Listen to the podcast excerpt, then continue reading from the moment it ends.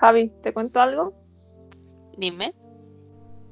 Lamentablemente me he convertido en lo que jugué a destruir. Ay, no, ¿qué? Descargué TikTok. Oh, por Dios. Oh, por Dios. ¿Sabes qué es lo peor de eso? de TikTok. ¿Qué? Que yo caí también. Así de mal. ¿Sabes qué es lo peor de eso? ¿Qué? Que se lo tengo ocultado a toda mi familia. Que lata, qué pena me da que sepan que tengo una cuenta de TikTok. Qué vergüenza. ¿Sabes lo que es peor que eso? ¿Qué?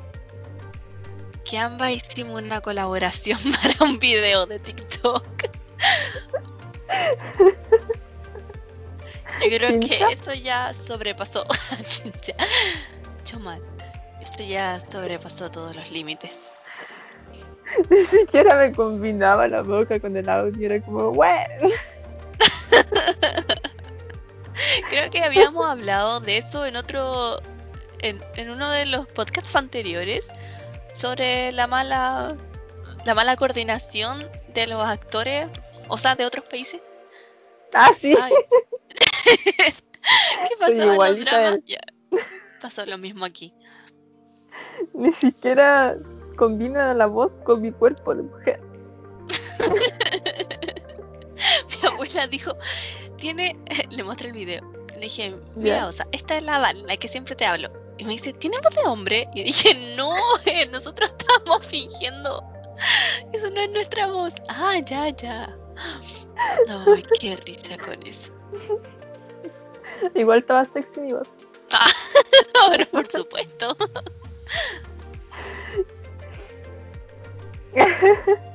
Bueno, chingus, aquí comienza un nuevo capítulo de Café con Asia con nuestras hermosas cuentas de TikTok.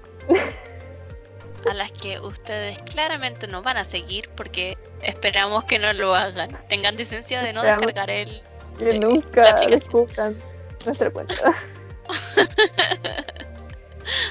Pero estamos pensando seriamente en hacer una cuenta de TikTok para este podcast. Sí, una cuenta llamada Café con Asia. Obvio. Y así vamos a subir los videos de ustedes. De ustedes y videos de nosotros también para que nos conozcan y sepan cómo somos. Así de mal, para que tengan pesadillas. para que cada vez que escuchen el podcast, el podcast cuen- eh, piensen en nuestra cara así como, oh. Qué horribles son. Su voz no era suficientemente fea, también lo son ellas. También Oh, su qué cara. triste. Esa confianza, mujer. Ay, no importa si sabemos que somos preciosas. Obviamente la que sale, quienes salgan en los videos no somos nosotras, son impostoras. Nosotras somos gran belleza.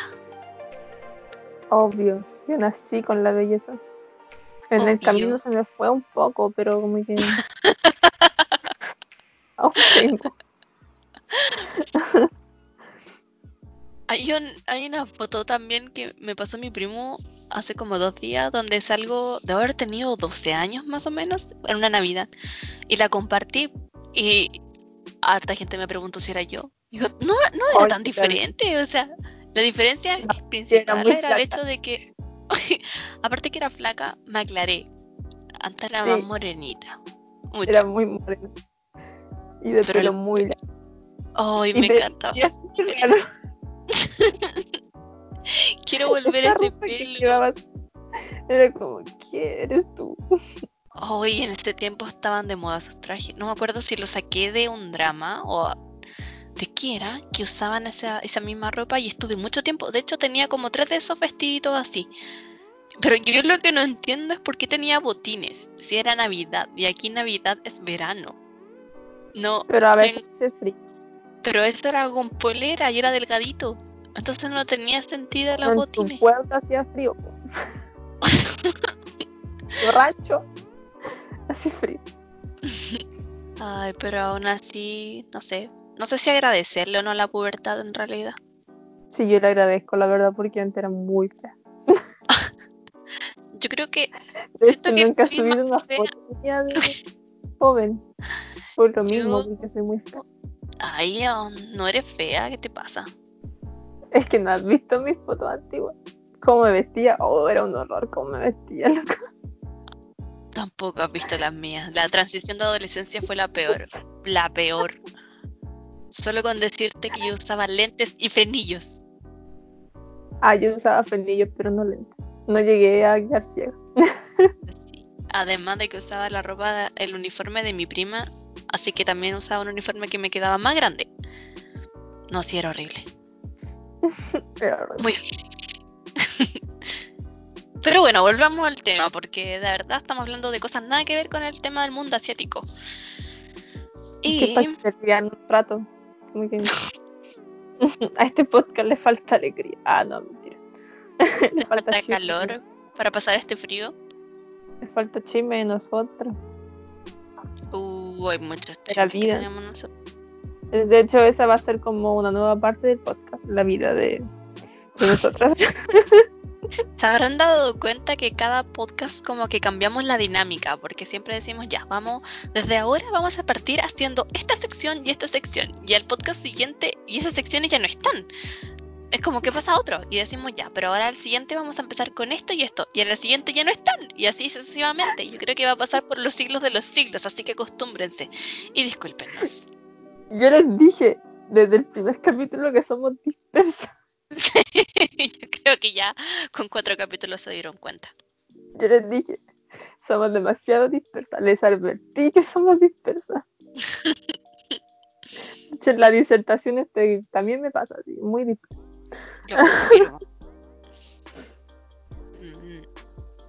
Pero prometemos que nos vamos a ordenar más. No sé cuántos podcasts llevo diciendo eso mismo.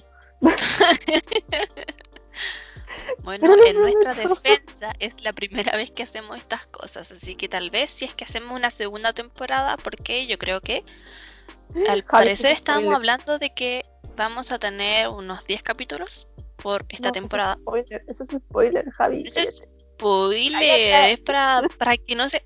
No, el resto de cosas son secretas, pero solamente iba a decir esto.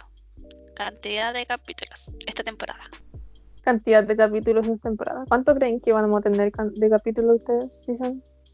Podríamos Yo- tener 10, 12, 16, 20, 50. Ah, Creo que con 50 ya no hicimos ni una temporada, fue todo... una película.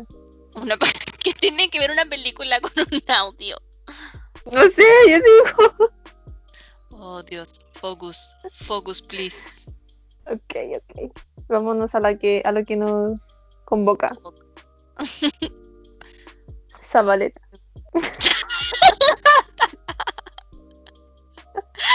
Zabaleta, opa.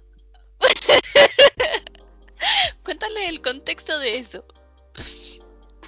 Ah, y es que estábamos pensando en el, en el actor de la semana, porque sí, esa sección no la vamos a cambiar. Esa sección va a estar por todos los, los capítulos. Siglos de los Y la Javi me dijo, ya, ¿de qué actor hablamos ahora? Y yo le dije, de un taiwanés. Y me dijo, entonces dime qué actor taiwanés. Y así como, pero si sabes que no soy buena con los nombres, ¿por qué me preguntas? y me decía, ¿y de quién hablamos? Y yo, entonces hablemos de un chileno. po". Y me dijo, ya, de Zabaleta. Y así como, sí, hablando de Zabaleta. Así que vamos a hablar de Zabaleta. Así que hoy vamos a hacer la excepción y vamos a hablar sobre Zabaleta Opa. Bueno, sería Vuelve. Yoshi. Oye, Zabaleta Opa tiene muchos, muchas teleseries. Fíjate. Entonces, ¿de verdad vamos a hablar de él? Digo, No. como para información, porque ya estoy escribiendo en realidad. No, es broma.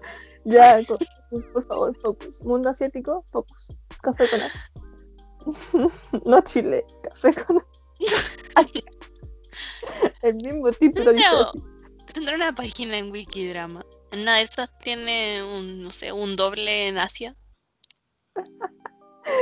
No sé, nunca lo he visto. Ay, ya sé que en, en realidad no se parece en nada, pero según yo, cuando era chica, hay un actor taiwanés que yo decía que se parecía a Zabaleta y que se llama Mike Key. ¿Viste ahí el taiwanés? Sí, Zabaleta. así que este es mi Zabaleta asiático. Lo vamos Y a poner en, vamos a- en la portada del capítulo para que lo vean. Aquí en Zabaleta. Pongamos a Zabaleta, en realidad, fuera de chiste. Siento que deberíamos poner a Zabaleta. Fuera de chiste Vamos como chiste. Cuando ustedes vean a Zabaleta en el Instagram, cuando ustedes escucharon el capítulo 4 van a saber por qué está Zabaleta en el Instagram. En realidad el actor de la semana no se parece nada a Zabaleta. No, de verdad que no se parece nada. Pero no culpen, digo. No, en realidad joven. No, en realidad sí, júzguenme porque no sé en qué se parecía. Yo no, no sé qué pasaba por mi mente en ese tiempo. Ay.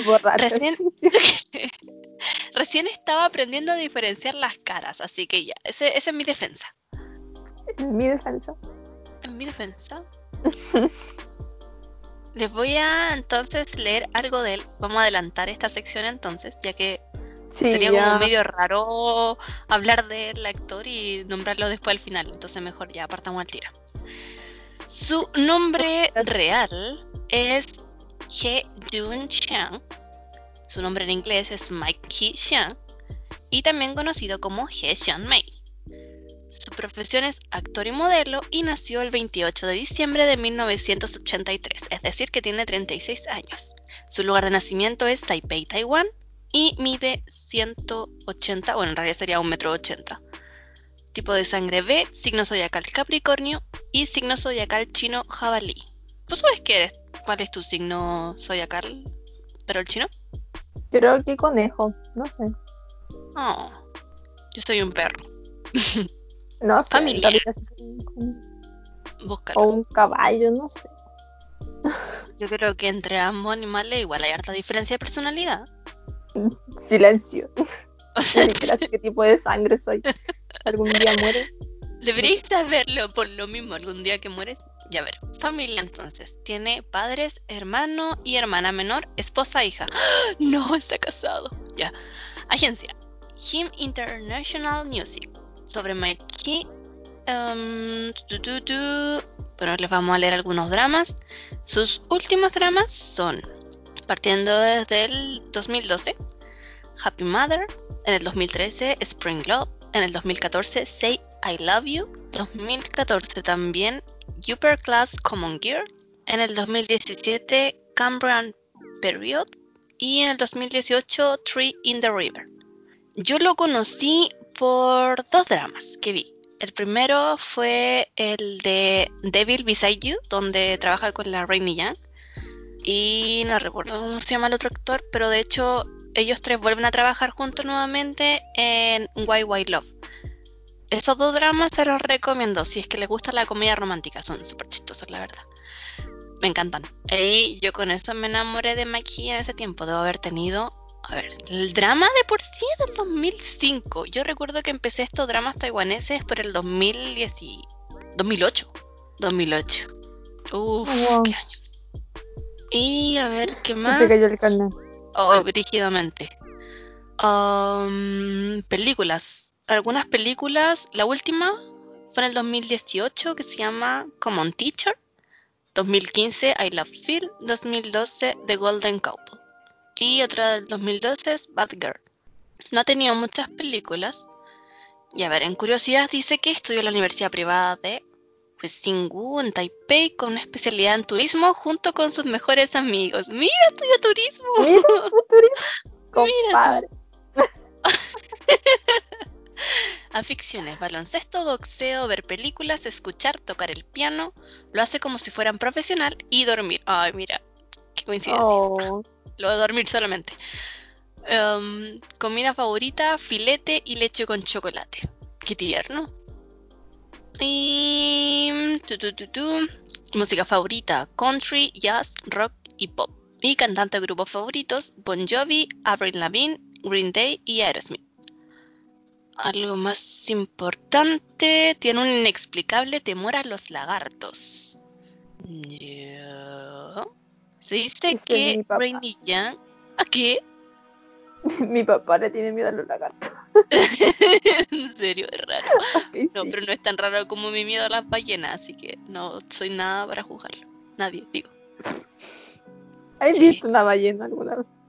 Eh, sí, o bueno, al menos el esqueleto, el que está en el Museo de Ciencias Naturales. ¿Y por qué te da miedo? No sé, yo creo que fue el trauma de la primera vez que lo vi, de haber tenido como 5 años cuando fue ese museo la primera vez. Y cada vez que voy, porque ya he ido como otras 5 veces más, siempre me salto la sala, esa. O cuando paso, paso con los ojos cerrados. Y de hecho, me acuerdo cuando, no sé si te conté, pero en el colegio donde iba teníamos piscina. Y la gente que se estuvo a cargo de la piscina se le ocurrió, tuvo la brillante idea de dibujar una ballena en medio de la piscina. Así que tú te podrás imaginar cómo eran de horrible cuando tenía que ir a clases de natación. Yo nadaba de extremo a otro con los ojos cerrados. Por lo menos tenía clase de natación, tenías. Tenía, sí. Pero con la ballena horrible yo no quería. Ay, qué mal. La ballena, ya dice. ya. La ballena, la ballena asesina. Se dice que Rainy Young no iba a aceptar el papel de Wai Love por los constantes rumores acerca de la relación con, de ella con Mike. Eh, Rainy Young es la que les dije el drama, bueno, es la que me gusta. De hecho, vean los dramas de Rainy Young. Veanla, veanla. Y, ¿qué más? Tu, tu, tu, tu, tu, algo más importante. Mike cree fielmente en el matrimonio y en los hijos dentro de este. Oh, Dios, no, demasiado. Oh, No, está bien. No, uno tiene que respetar siempre Me el caso. pensamiento ajeno, mientras no sea nada malo ni que afecte a otros. Y mira, se casó con su novia de la secundaria. ¡Wow! ¿De la secundaria o en la secundaria? De la secundaria. No creo que Wow. dejen casarse a esa edad, en realidad. ¿Qué sabes tú de otro país? Dije, no sé, no creo. Bueno, otra sección va a ser leyes de los países asiáticos.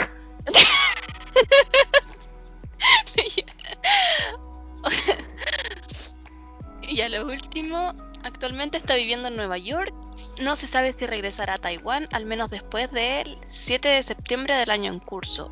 Y su hija nació en febrero del 2018 en Estados Unidos. No se puede confirmar si fue en Nueva York. Por eso Mike ha dicho que la llaman Maple. Ese no es el nombre Maple. oficial de la niña. Maple. No sé. Me recuerda a Maipú. No sé nada que ver.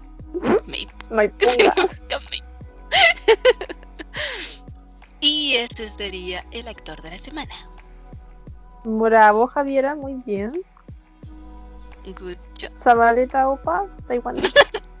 Zabaleta. Versión Taiwán. Ok. Siguiente. Y ahora, aquí vamos a hablarle al público conocedor. Algo que no ¿Y ahora? Nos vamos a mimir porque ya. que ya es tarde. Y mañana hay clase. No, es broma. No.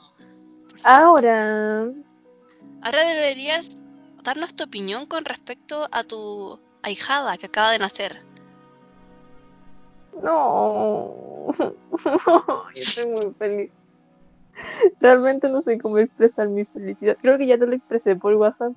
Fue como, se me salió todo mi, mi amor. Que, wow. Quiero felicitar a mi bebé Kim Jong-de por su nacimiento de su princesita y a su Mm. esposa también. Y realmente deseo que sean muy felices los tres por mucho tiempo y, y que eso, que yo siempre voy a estar aquí para apoyarlo y para protegerlos. Uh, Aplausos, aplausos. sí, que lo amo. Por la princesita de, de EXO. Aplausos. Aplausos. Uno siempre tiene que sentirse feliz por las cosas buenas que le pasan a nuestros artistas. Eso Sí, es lo que porque demuestra. ellos básicamente nos han ayudado mucho. Bueno, en lo personal, a mí me han ayudado mucho en, en la vida. Ujú. Sí, aunque no lo parezca. Y si bien uno siempre dice, ya, da lo mismo lo que uno haga, el artista no te conoce, claro, sí, es verdad, pero aún así, aunque no te conozcan, hay mucha, te han ayudado de muchas formas, porque hay veces que sus canciones o las cosas que dicen, como que justo coinciden en, en una situación que estás pasando y te suben el ánimo, te ayudan en harto. Sí, es verdad. Y sus palabras también te ayudan. Ujú. Sí, A mí me pasaba que, no sé, pues cuando el año pasado yo quería congelar la carrera porque realmente me sentía estresada, mal, como que no podía. Y aparte tenía malas notas, em, pensaba en congelar, era como, güey, voy a congelar, y voy a congelar. y después se me pasaba por la mente, era como, ¿y qué diría EXO si congelo? ¿Me entiendes? ¿Qué, ¿Qué pensarían ellos si yo congelo y como que no, no sé, pensarían que quizás lo hice mal o quizás... Te estoy tomando las eh, cosas muy a la ligera en vez de luchar. Exacto. Mm, Que de- debería siempre seguir y, y luchar contra eso, ¿cachai? mm. Y eso fue lo que me hizo entender que, que yo podía hacerlo. Y no congelé, y seguí, y seguí adelante. Y ellos me ayudaron mucho, fueron una pieza muy fundamental en ese momento. Sí, sí, sí pasa. Pasa mucho. De hecho, hay veces también que me acuerdo de que la transición que tuve cuando cumplí los 23 eh, fue como la edad en que todas las cosas que había planeado mi vida, que dije, yo tenía planeado mi vida hasta los 23 años, o sea, desde que salí del colegio, y decía, salgo a los 18, se supone que termino mi carrera a los 23, así que a los 24 tengo que estar trabajando y voy a tener una casa y voy a hacer esto y esto otro, y tenía todo, todo, todo, todo, todo Oh, planeado. Todo Y planeado. llego a los máximo. 23 y me di cuenta que no tenía nada. O sea, todo lo que había planeado en la vida, nada. De hecho, me estaba saliendo de la carrera porque la estaba pasando muy mal. Mi abuela antes de fallecer, de hecho, me dijo, sálete de ahí porque no estás bien. No es algo tuyo, no es algo que te haga feliz, estás sufriendo. Y, y esta cuestión fue como un golpe feo. Y dije, tengo 23, se supone que ya soy mayor de edad, yo debería saber y debería tener los pies en la tierra. Y me siento aún así como una niña. Y justo en ese momento también me acordé y dije, pucha, a lo mejor soy la única persona que está pasando por esto porque recordaba las cosas que me contaba mi mamá que a mi edad ya era súper madura y dije, a lo mejor la cosa solamente es mía. Y justo coincide que escucho la canción de la Ayu, que es de como esa transición que tuvo esa edad, de los 23, y habían hartas cosas que decía, como por ejemplo de, claro, tiene que ser grande, pero se siente aún como una niña. Entonces dije, tal vez no soy yo sola, sino que esto es normal y tal vez todo este colapso le pase a la mayoría, a todos, sea normal, solo que a lo mejor esto, este es como el empujón que me tiene que dar o que necesito o el porrazo que necesito como para recién entrar al mundo de lo que es la adultez, de darme cuenta Claro. dónde estoy, darme cuenta lo que quiero, hacia dónde voy, qué es lo que me hace bien y qué no. Y pasó, po. Y así fue, y ahora estoy bien. ahora estoy feliz. Entonces igual como que esa feliz canción me estudiando turismo. Y ahora estoy feliz estudiando turismo, exacto. Y, y así, así pasa con. Hay harta gente que le ha pasado con diferentes artistas, con diferentes canciones. Entonces, a pesar de que, claro, tú no conozcas al idol en persona ni él a ti, aún así se siente como una conexión que te da gracias a la música. Sí. Y qué lindo. Em, chingus, Me emocioné. queridos oyentes, si a ustedes también les pasó algo así, una anécdota igual que a nosotros, cuéntenos. Quieren que, que las contemos exactamente, claro, en, en nuestro podcast, escríbanos por nuestras redes sociales y, y cuéntenos su historia. Nosotros no vamos a dar su nombre, claramente si, si no quieren, y vamos a contarlo por aquí. Para ver si más personas se sienten igual que ustedes y así darse cuenta que no son los únicos. Ujú. Incluso si tenemos una sección. también. En Instagram sí también. Si quieren pedir consejos, aquí estamos. Exacto. Pueden contarnos cosas, pedirnos consejos, mandar saludos. E incluso me parece que ahí hay una persona que comentó en las imágenes de Instagram, si es que quieres leerlo. Sí, tenemos a nuestra fiel fan number one. ¿Damos su nombre o no? Eh, sí, pongamos el nombre, digamos el nombre de usuario. Ok, tenemos a Coleto en Instagram. Hola, Coleto. Hi Coleto, añón.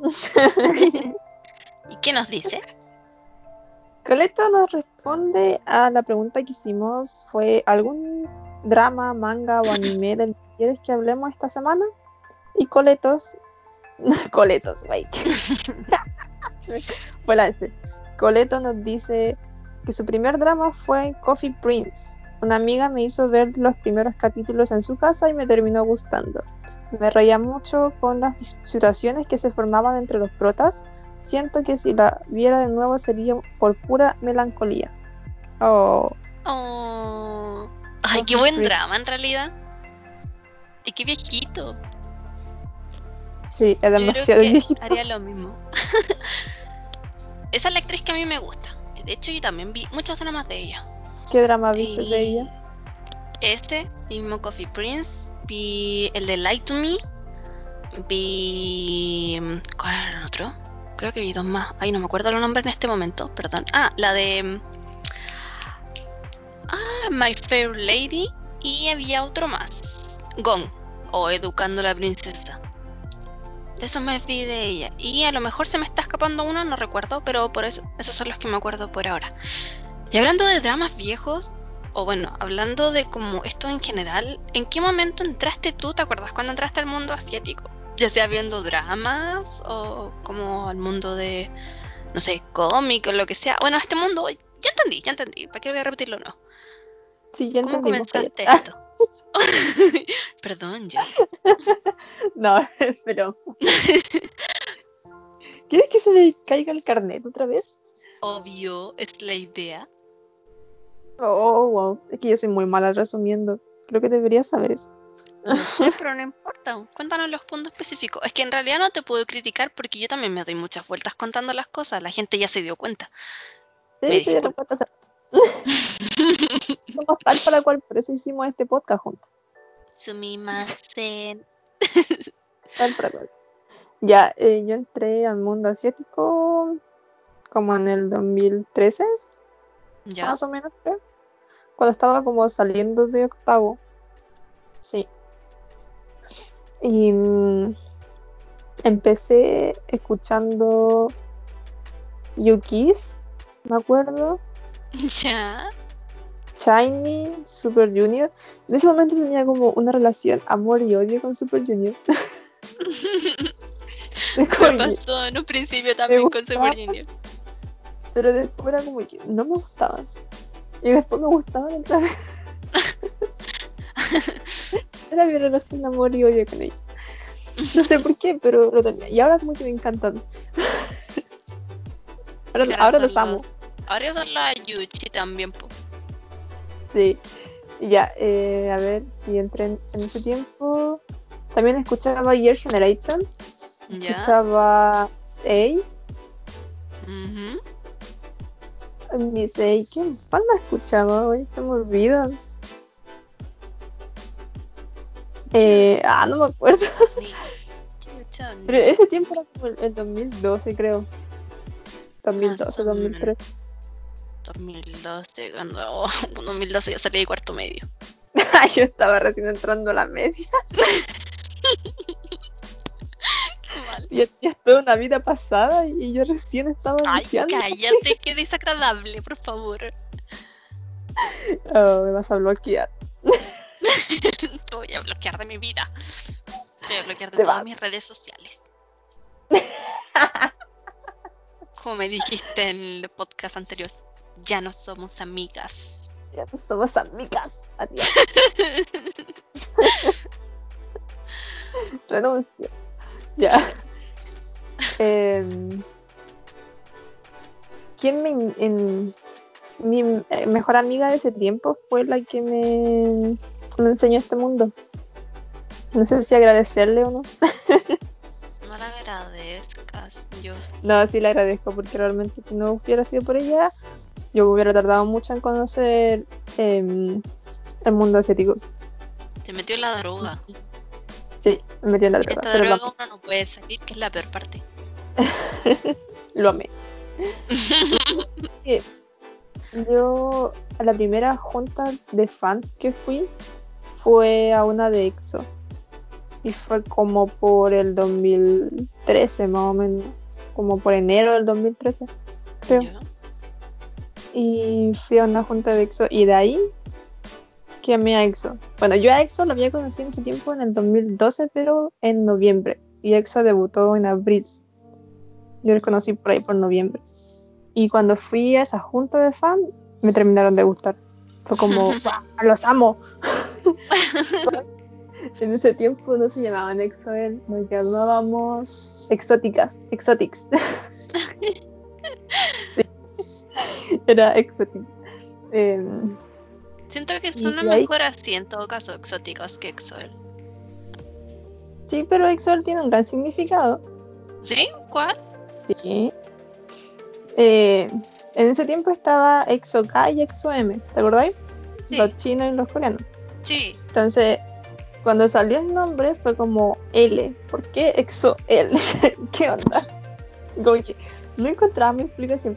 Y hace como de- unos meses atrás, recién, hace unos meses atrás, en este año, subo como que dijo mm, que fue porque fue el abecedario. El abecedario, Sí. la K, ¿cachai? Mm, mm. Entonces está la K primero, la L está en medio y la M está al final. Entonces era Mm. como para indicar que L, o sea, la L era como su, su fuerte, ¿cachai? Como que EXO-L es, es quienes lo, como decirle, como quienes les dan vida, es como su, su lazo, su, su lienzo, así, ¿cachai? Qué amor, eso. Sí, fue demasiado amor y yo Lloré. Sí. lloro por todo. lloré. De hecho, yo la primera vez que escuché EXO-L, yo juraba y rejuraba que era otro subgrupo. Por eso no, no me funcionaba cuando decían, ¿a, a quién vaya a ver? O sea, ¿de qué fan club eres? ¿O de qué fandom? Ay, EXO-L. Pero, pero, ¿cómo se llaman? ah, EXO-L. Pero, ¿de qué? ¿Es subgrupo o no? No cachaba. Después, gracias a ti, Claro. como, ah, ya, ya, sí, ese es el fandom. Pero no entendía por qué. Claro, como estaba EXO-K y EXO-M, es como EXO-L, otro. Sí, Otro.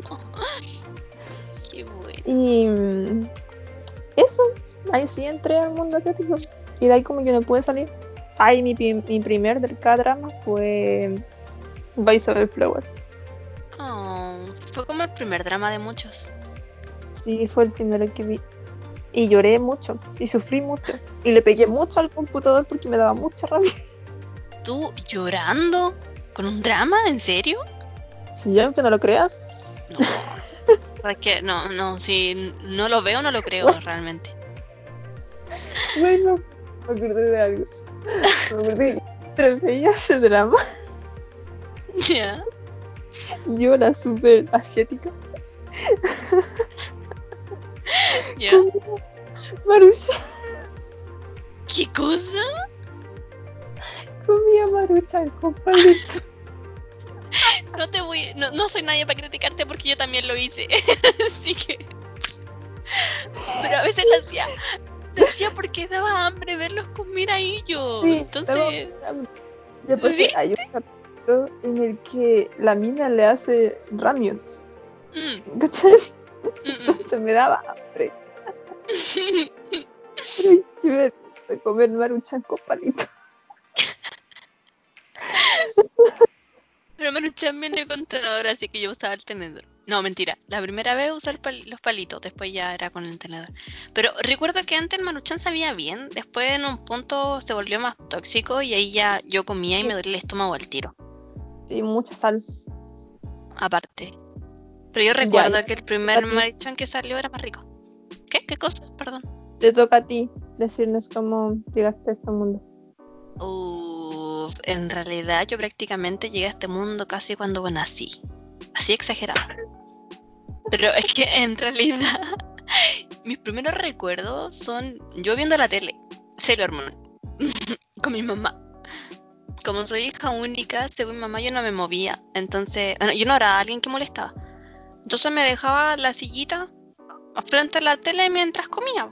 Y ya se iba a hacer el aseo mientras tanto. Y lo único que daban en ese tiempo era, bueno, no sé, es que tú soy muy chica ahora, pero en ese tiempo eh, daban harta series, daban harta anime en la tele, en televisión, en el etcétera, en Cartoon Yo Network. me acuerdo, Eh. daban Chan, Doraemon, Sí, en ese tiempo estaba Fox Kid, ni siquiera era Jetix, era Fox Kid.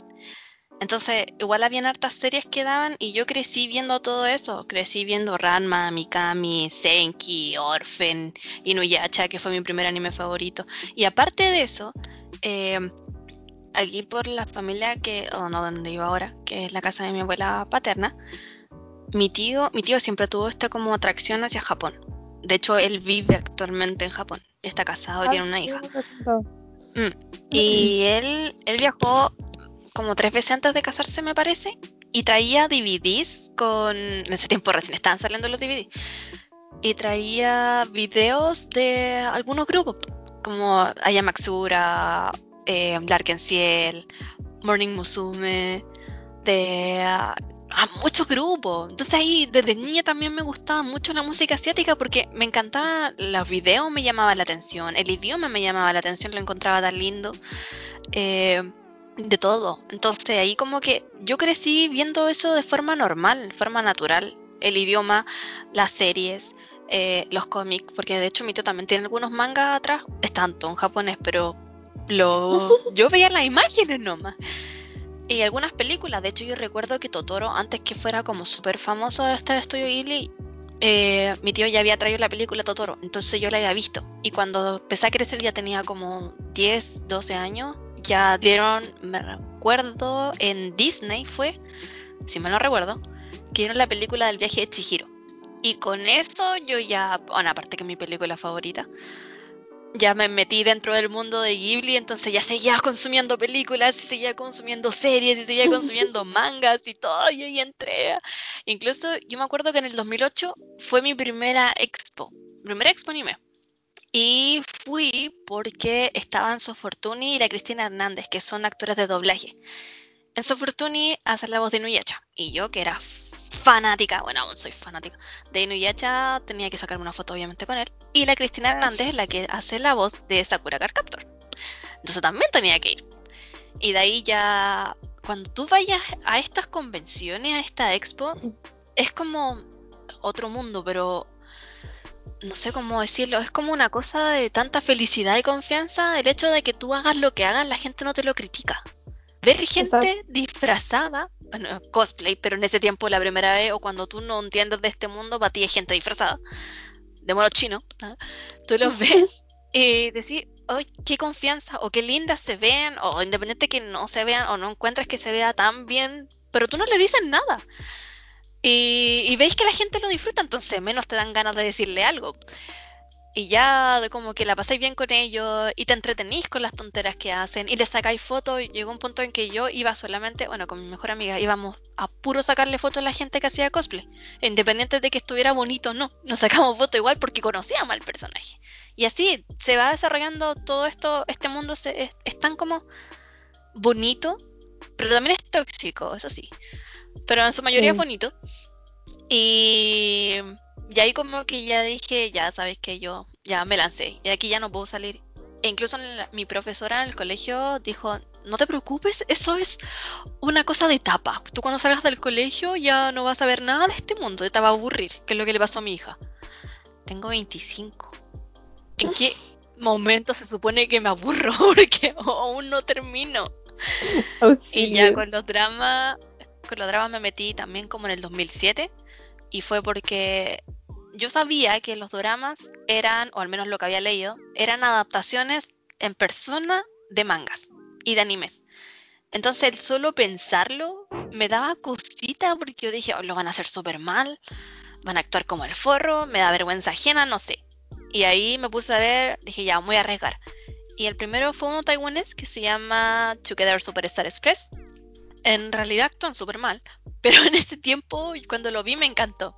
Y de ahí me pasé al coreano, no mentira, al japonés, y vi Kimi Wapeto, donde el actor que sale es Matsumoto Jun, que de hecho es del grupo Arachi, y al que también gracias a él conocí el drama de eh, Hana Yoridango, que es la versión japonesa de Voice Over Flower. Y después de ese me pasé al coreano, y ahí vi You Are Beautiful. Y después ya con eso, ya, chao, o sea, si ya era, era mucho japonés y taiwanés y después coreano, ya me perdieron para siempre. Hasta ahora. Yo crecí con eso. Crecí con todo ese mundo. Sí, literalmente creciste. Literalmente. Nací así. Así. Ese cara ahí de mi estatura. y eso. Em, así. A ver. No sé qué más contarle de mi vida asiática. Oh, yo me empecé a cortar el pelo. ¿Sí? ¿Tanto fue la influencia?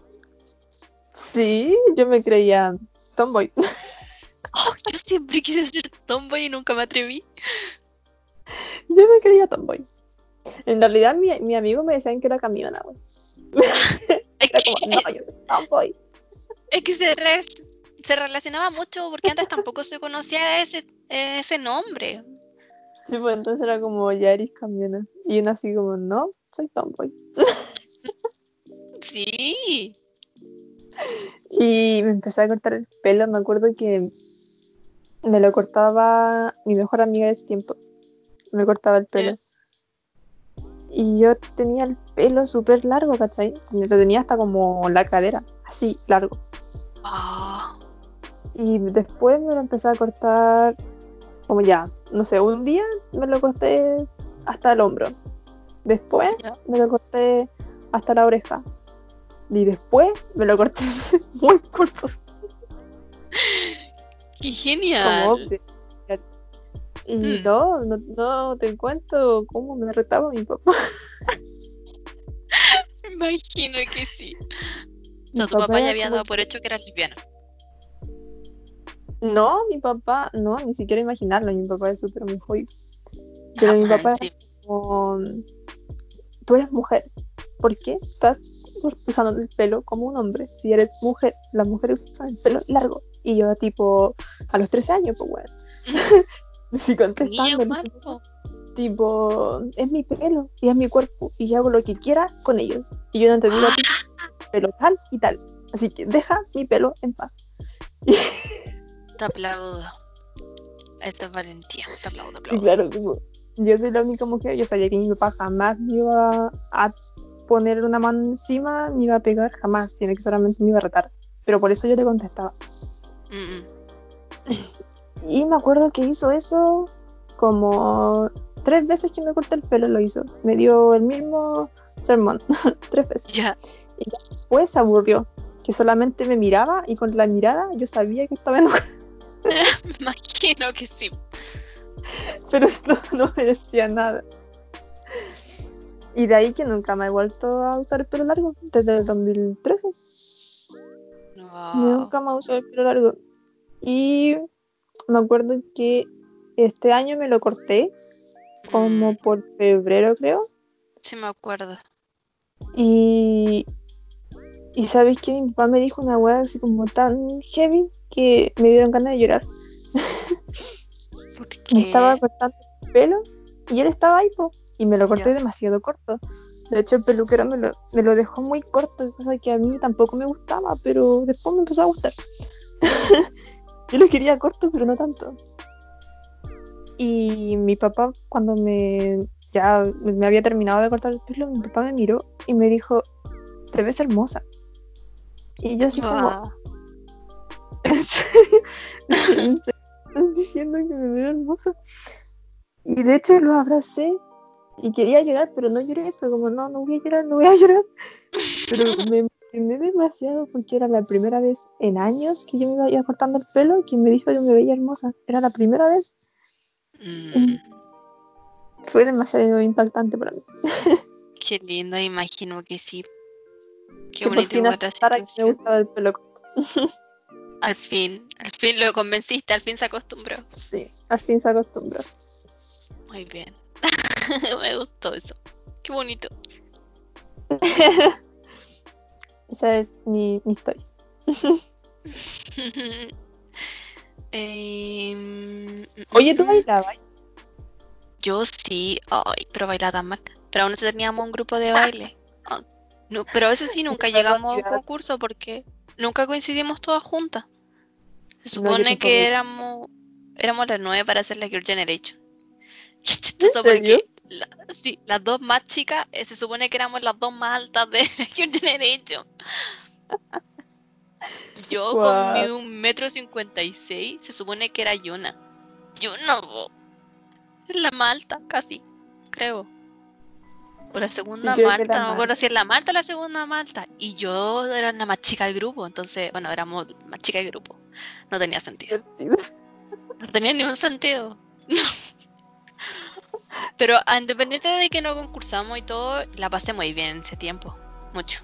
Sí, sabes que independiente de que uno ya eh, tiene un grupo y a pesar de que no debutes, la pasáis bien y son recuerdos que siempre se te van a quedar. Mm, Yo también lo pasé muy bien mientras bailaba. Bailaba pésimo. Yo era como un palo bailando. Mm. No me movía, era ballet dance. y aún así tenía como siete grupos de baile, ¿cachai? Mm. Pero con ninguno debuté. Pero de que la pasé bien, la pasé bien. De hecho, ahora tengo compañeras del colegio que en ese tiempo igual no hablaba muerto. Siento que ahora habla- hablo más con mis compañeros de colegio de lo que lo hice en, en el mismo colegio. Y me decían alguna, más de una me dijo incluso, que se arrepentía de no haber bailado cuando nos veía bailar a nosotras en los recreos, de no haberse agregado, de no haberse juntado o haber aprendido en ese tiempo. Porque nos veían tan divertidas, tan entretenidas haciéndolo que, que como que les quedó esas ganas, sí, siempre dijeron. Que realmente era muy divertido Sí. aprender los bailes. Pero nunca Yo me acuerdo que así que Sigan, bailen ustedes, a misma edad. Sí, Es que da lo mismo. La... Aún así, yo... Ya, pues, cuando yo me veía los bailes para aprenderlo, no Ya. me los veía en Mirror, ¿cachai? Y después me retaban y me decían, pero tenés que verlo en Mirror. Y yo como, po. "Bueno, ¿qué? ¿Qué chingados es Mirror? ¿Por qué ¿qué? no me- Claro, yo me aprendía los pasos al revés. Ay, señor. Llévatela esta noche, señor. Yo admito que te- ad- admiro mucho a las niñas que bailan ahora porque, al menos desde mi punto de vista, yo recuerdo que los bailes de antes eran más fáciles. O sea, no puedo Sí, comparar, no sé, mucho más fácil. G o Y aparte eran que era súper no fáciles. podías comparar un baile de Year Generation con uno de Blackpink. No, no se puede. Difícil. Ay, aparte no, sería harto. Siempre ha sido muy complicado eh, coordinar muchas personas. Yo me acuerdo Sí. que los grupos de Super Junior eran como no se coordinaban bien. Y lo mismo pasó con los grupos de EXO y con los grupos de Year Generation, que era muy difícil que se coordinaran. Sí. ¿Qué grupos tenías tú aparte de Year Generation? Hicimos de Misei y de. ¿Qué más era? Ah, de las Five Doll. No sé si las cachaste. ¿Cuáles? Five Doll. Eran. No, No, no eran un subgrupo, sino que. ah, es que antes había un grupo que se llamaba. Me parece que Coed School. Era un grupo mixto. Y después ese grupo Ah, ya, se separó. eh, y de ahí las niñas hicieron un subgrupo que se llamaba Five, Five, Five Doll. De ese también hicimos. Y me parece que había otro grupo más, no me acuerdo cuál. O sea, no hacíamos entre nosotros los subgrupos. Pero eso. Yo nunca bailé de niña. ¿No? No, siempre bailé de grupos de hombres. Ay, nunca se me ocurrió bailar grupo de hombres, la verdad. Es que para mí los de niña eran muy difíciles. Según yo, Nunca se me ocurrió ver los de hombre de antes. Para, tenía para bailar. grupo de bis, ¿Ya? tenía un grupo, tenía otro grupo de Teen Top ¿Ya? y tenía ¿qué grupo más tenía hombre? No me acuerdo. Creo que de UK's, güey. Ay, qué buenos grupos. Me acuerdo que una vez me invitaron a uno de Shiny y yo así como, no. Aleja el baile de Lucifer de mí. Ay, qué buena canción. Y qué buen Oye. baile. ¿Y tu primer concierto? Mi primer concierto fue el de JYJ. Yo no sabía que JYJ era subgrupo de TVXQ hasta dos semanas antes del concierto. Me disculpo por eso. Es que en realidad fui porque acompañé a una amiga, una compañera de colegio, con la que era parte del grupo. Y ella me dijo, Javi, viene JYJ, el grupo coreano y no sé qué, y escucha sus canciones. Y ya, yo empecé a escucharla, todo bien, me gustaron caleta, me las aprendí todas. Y después empecé a procesar y dije, oye, pero esto, esto no son los de TVXQ. Y ahí caché todo el kawin que había pasado, la separación y todo. Y de ahí yo llegué como una fan. llegué y todos me preguntan, ¿por qué vienes? ¿Vienes por huesitos? Así le dicen a Yeon. Y yo, sí, sí, por supuesto, sí, claro. Es como, ay, sí, los conozco hace tiempo, yo soy súper fan. Y como, Dios, hasta hace dos semanas no sabía quiénes eran. Perdón. Pero, pero tengo el orgullo de decir que fui al primer grupo, al primer concierto coreano que hubo. O sea, de grupo ya, sí, coreano. A Incluso ¿en qué año fue salí, salí en un diario de no recuerdo qué región, que también nos sacaron una foto. Oye, ¿qué es esto? Estoy buscando ya el concierto. y encontré una foto. ¿Qué de qué? Dice Cecilia Morel se maquilló estilo oriental y se juntó con los JYJ. ¿Qué? Dios, ¿en serio? Fue miércoles 28 de marzo del 2012. Cecilia Morel con llegó, Voy a buscar esto. Siento que deberíamos poner una foto de Zabaleta y con Cecilia Morel. Cecilia Morel con. Ah, ya lo vi, tienes razón. Dios No, yo no lo vi antes. Ahora una foto de Zabaleta con la Cecilia. Ahora poner los dos juntos. Y JYJ ahí al lado.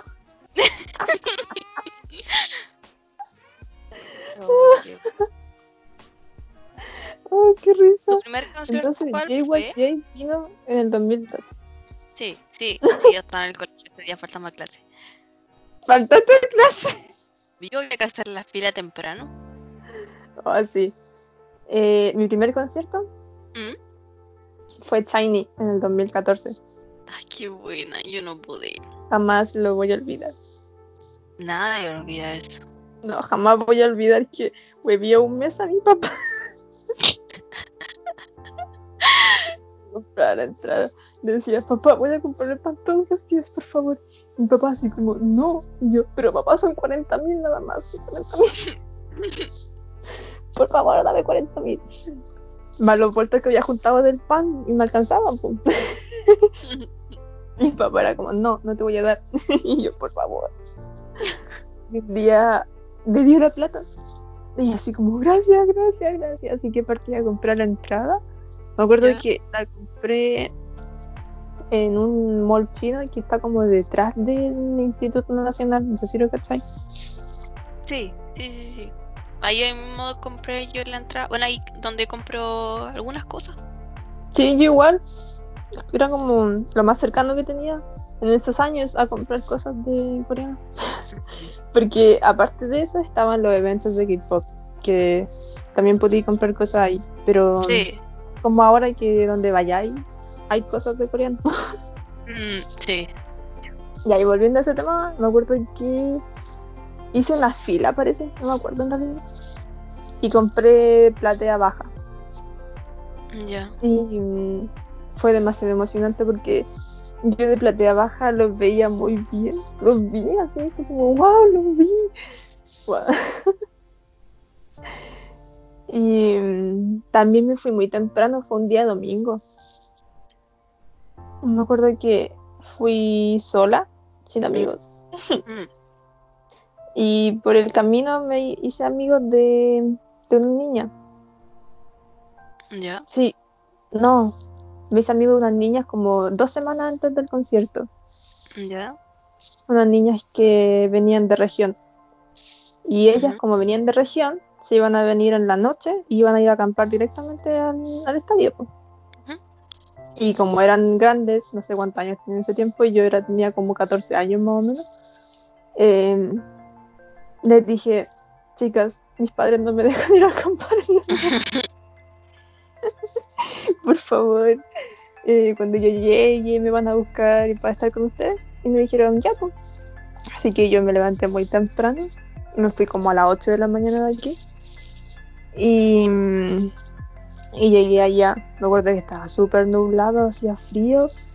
Y yo, como que una niña me fue a encontrar. Y cuando llegué, güey, literal, ellas estaban de las terceras en la fila acampando. Y yo, y yo así como, oh, gracias, señor. Pero eso no sirvió de nada porque después quedó la media el día. Sirvió de nada, sí, te creo. Te creo, Fue- para el último concierto, fue- bueno, que Rock nos pasó lo mismo. El último concierto fue el de SM Town, ¿cierto? Sí. Sí, pero me refiero al último grupo que fui que no fuera Les Metal. Ah, ya. Mi grupo de rock. Pero si tú conocí Bueno K Rock, de hecho me dijiste, Javi, conocí Sí, un grupo. Iba a estar a Ya. Sí. Yo te dije, espérate, Bueno K Rock. Sí. Y dije, ah, no sabía. Sí, es que fue el manga el que me hizo escucharlos y me gustaron mucho. Me ha pasado, también he conocido otros grupos con mangas.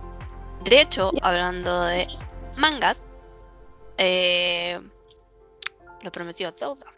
Les traigo cinco mangas, no, seis mangas, para gente que no le gusta, o que, o sea, que nunca ha leído, pero les voy a hacer un resumen, obviamente general y rapidito, pero es para que los busquen y saboreen lo que es este mundo.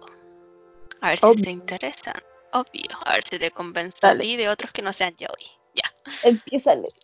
Los primeros, ya. Yo elegí algunos que son ya para más grandes, o sea, no en el sentido de que necesariamente adultos, pero que son unas temáticas que no tienen que ver con el ay, senpai, Yonichan y toda esa cosa ya. El primero. Se llama ¿Qué será será? Este drama, bueno, no, perdón. Este manga, en realidad es un manhwa o un webtoon coreano. Eh, trata sobre Hani, la protagonista, una mujer que trabaja sin ningún interés en las citas y que se jacta de que su mejor característica es no tener deudas. Tiene un accidente después con el hermano menor de su mejor amiga y en base a esto se desarrolla un romance juvenil, entre comillas juvenil, eh, que, bueno, avanzando con algunos y otros dramas a medida que va avanzando la historia. Y la verdad es que este manga yo lo recomiendo. No, hoy que ando súper mal. Estoy hablando muy mal, no sé qué me pasa. Este, este manga. este webtoon me gustó mucho porque es ver un dorama. Por eso fue el que me confundí al principio. Este webtoon es ver un dorama. De hecho, sería hermoso, maravilloso que lo adaptaran. Porque tiene un drama que es. Ay, es que la pasáis tan bien, te reís tanto con esto. Pero es tan lindo al mismo tiempo. Porque. uh, ay, hay tantas cosas que me gustaría decirles, pero es por spoiler. La verdad es que los géneros, ya mira, para hacerte una idea, los géneros son comedia, recuentos de la vida, romance y drama. Que en realidad drama no es mucho, salvo por esos detalles que son típicos de teleserie. Pero en general es, es tan divertida la historia partiendo desde que la- las coincidencias de justo encontrarte con el hermano menor de tu mejor amiga y que es como, no, pero sí, pero no sé qué, y después como separación, y después volvemos, y después drama, y estos personajes que tú amas y de repente los odias, y hay otros que los defiendes con tu vida, y así te empezáis a meter tanto en la historia que es como que no queréis que termine, pero al mismo tiempo si queréis saber qué pasa al final. Y, y así va, y así va, hasta los 71 capítulos, que de hecho yo me acuerdo que esto lo leí, es del 2015. Yo me acuerdo que lo de haber leído ese mismo año, 2015, 2016 lo leí. Y yo creo que, ¿cuánto fue? Me leí 50 capítulos en una noche. A ese nivel.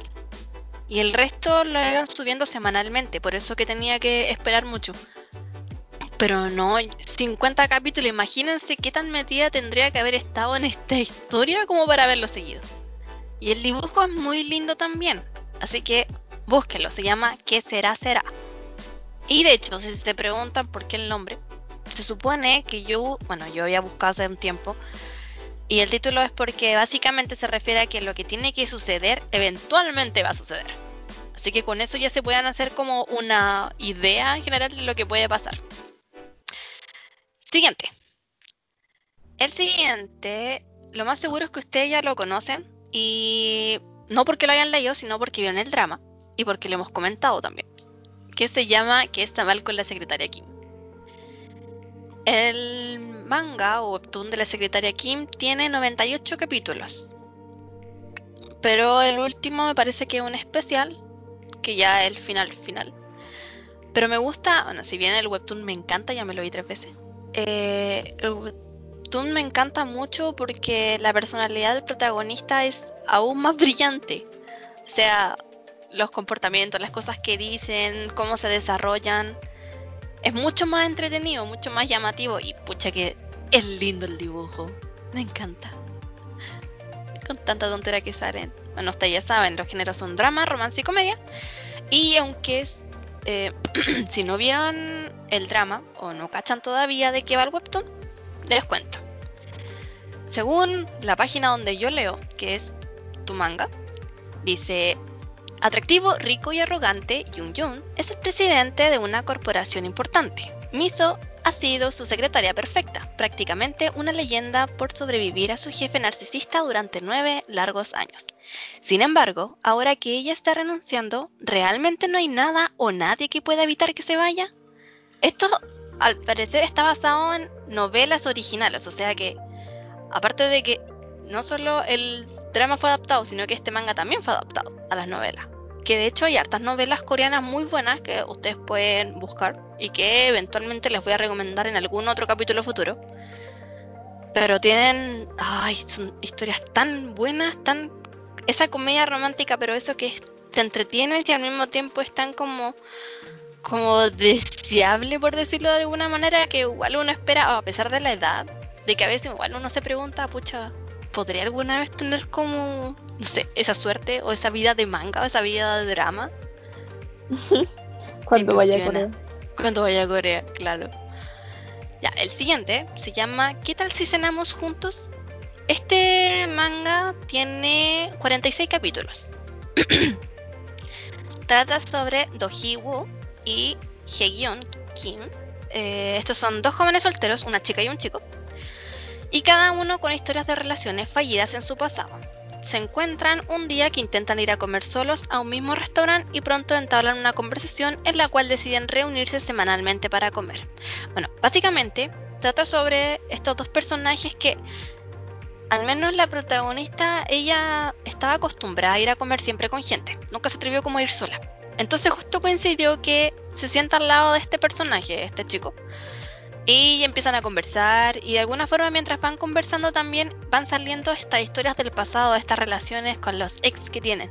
Entonces igual siento que muchas de estas historias puede que algunos de ustedes se sientan como, no sé, llegado o les recuerde alguna historia sea buena o sea mala, pero son entretenidas y algunas son súper lindas, otras son como más tristes, pero me gustó mucho la variedad que tiene cada uno. Cada uno tiene sus historias, porque ni siquiera es una o dos, sino son hartas historias que van contando. Y se van planteando como, ya sucedió esto, pero a pesar de todo esto malo, me quedó esta cosa buena, o a pesar de todo esto bueno, pasó esta cosa mala, ¿cachai? Entonces, igual es como súper interesante y en parte también te enseña que, de alguna forma, de que uno, el que haga las cosas solo, o sea, ¿cómo decirlo? De que hay veces que uno está tan acostumbrado a tener una pareja, o está acostumbrado a salir con amigos y todo, que de alguna forma pierde como no sé si la costumbre o simplemente como que agarra el miedo a hacer cosas solo. Ir al cine solo, comer solo en una tienda o en algo. Que igual uno dice, ya, pero es que no es tanto. Es que es cierto. A veces... a mí me pasa mucho. ¿Viste? A mí, por ejemplo, yo a pesar de que puedo hacer muchas cosas sola, nunca ido al cine sola. Y... yo tampoco. Yo planeaba, te juro que yo planeaba ir al cine sola este año, pero coronavirus, hola, como siempre, arruinó todo lo que yo quería hacer este año. He comido en algunos lugares solas también, patio de comida, especialmente, qué triste. Pero comienzo al cine o, estas cosas sí, solo igual como que algunos no, no tienen esa costumbre, porque cree que a lo mejor estar con alguien es más entretenido, pero no sé, yo creo que igual esto sirve como para conocerse uno mismo de lo que uno es capaz o de, no sé, simplemente sentarse y, hacer las cosas con calma. Verse a uno, pensar uno, recordar, esas cosas encuentro que es lindo.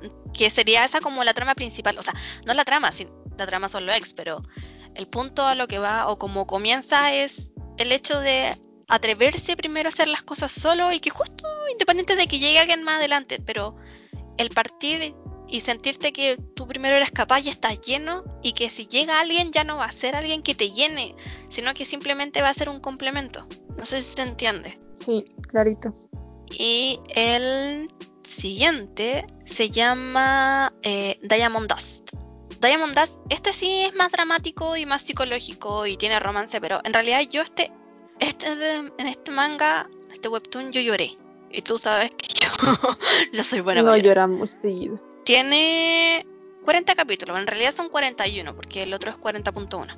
Trata sobre una niña que estaba obligada a convertirse en un prodigio de piano desde el momento en que nació. Su familia ha tenido músicos distinguidos en su pasado y ella está constantemente obligada por su, por su padre a la práctica, hasta 12 horas al día, y usa guantes cuando ella no está tocando. Sin amigos, maquillaje, prácticamente la niña estaba controlada, o sea, lo único, su vida tenía que enfocarse en este piano.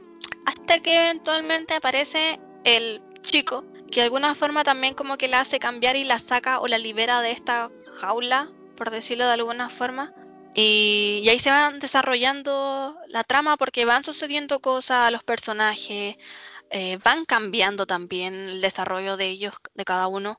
Y, así tú te vas a como interesando harto igual en la trama. El dibujo también es bonito. Es como artístico. Me gusta el dibujo que tiene.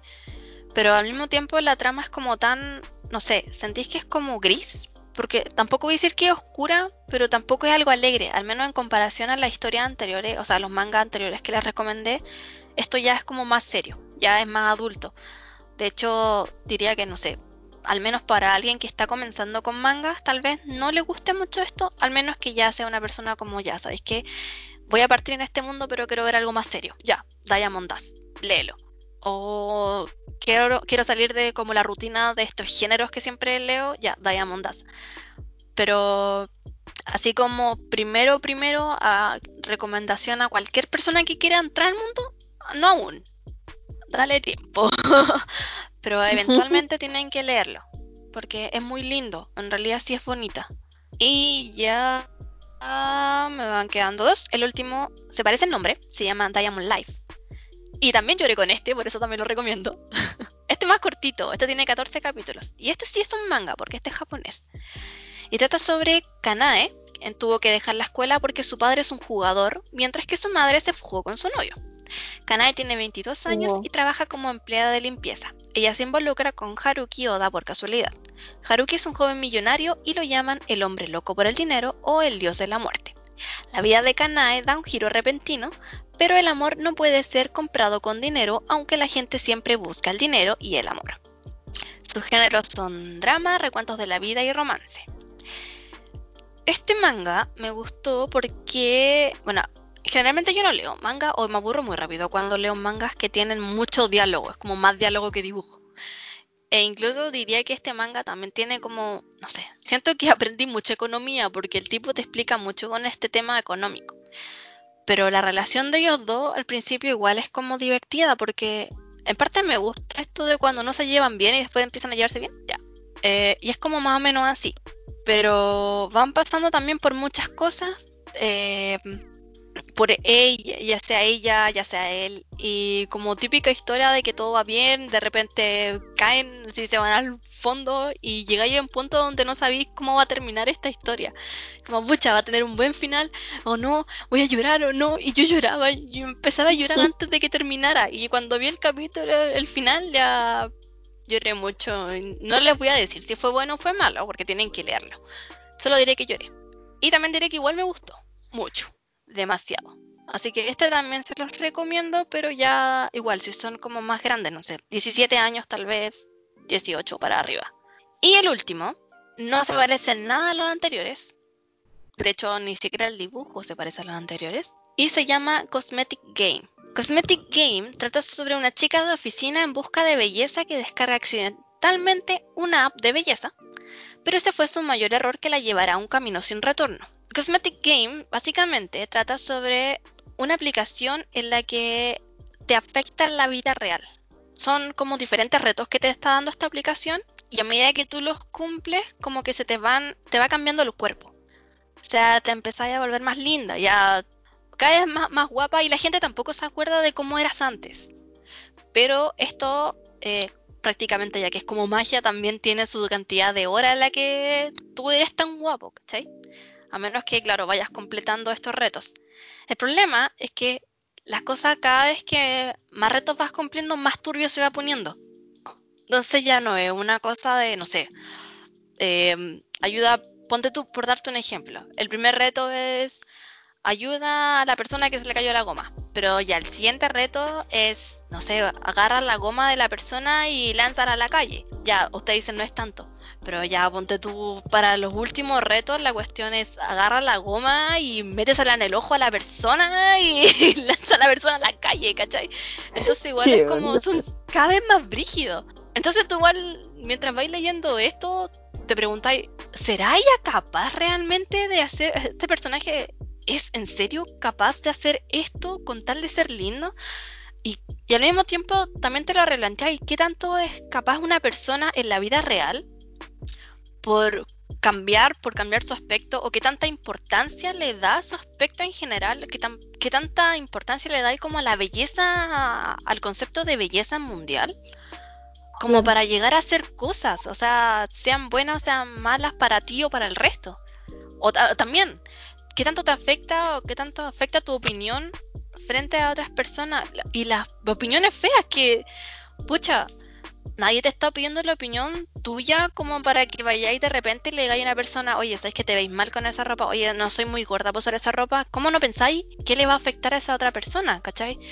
Y, ya, y, las cosas que va a tener que recurrir porque está tan mal, o sea, la tienen tan mal que cuando podría, no sé, aprender a amarse o hacer alguna otra cosa con la que te ayudara a tal vez a verte bien, entre comillas, es que en realidad no, no sé cómo decirlo, porque el tema de la belleza o del concepto de belleza igual es como hablar algo, es como un arma de doble filo. Todo entra por la vista primero.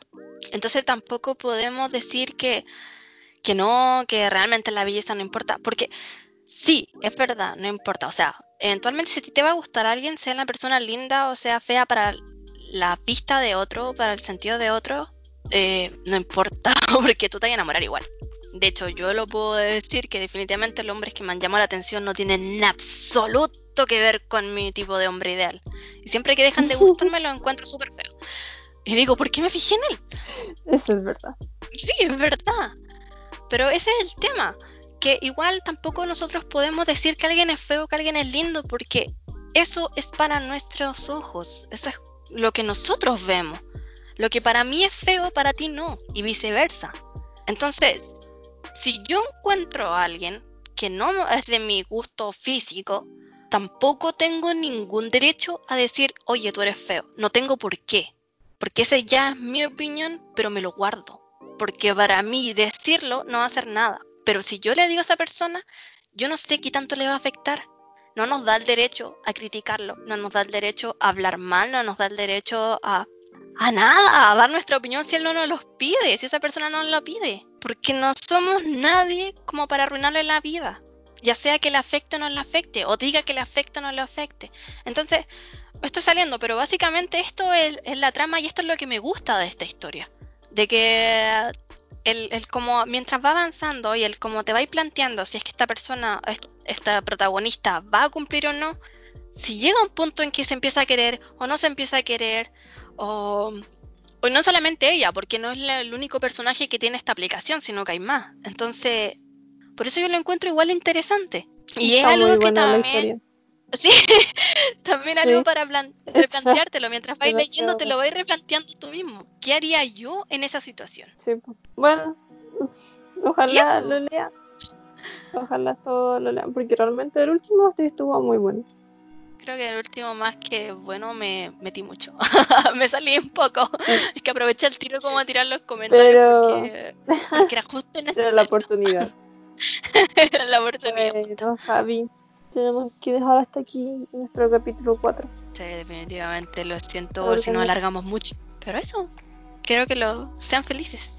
Lean estas recomendaciones y cuéntenos, chiquillos, de verdad, o chiquillas, chiquilles, participen en Instagram, escríbanos manden saludos, escriban las cosas que les nace, opiniones, críticas constructivas, lo que sea, pero queremos Claro, también que este espacio también es de ustedes, es, es para ustedes espacio. Entonces, si ustedes quieren decirnos algo, háganlo con toda confianza, háganlo, díganos qué quieren, eh, qué saludo quieren, cuéntenos una anécdota que le haya pasado, cuál fue su primer concierto, por ejemplo, cómo entraron al mundo de, de Asia, eh, no sé, cosas así, cosas que quieran que nosotros contemos en nuestro capítulo. Sí, sí. Y eso, eso chicos. Eh, Con eso nuestro- capítulo llega hasta acá. Y nos vemos en el próximo capítulo de Café, Café con Asia, que será mayo. en mayo. Sí, ¿Verdad? Será en 30. mayo. Así Besitos, que este besitos. capítulo especial. Y cuídense, tengan un buen fin de semana. Adiós. Adiós.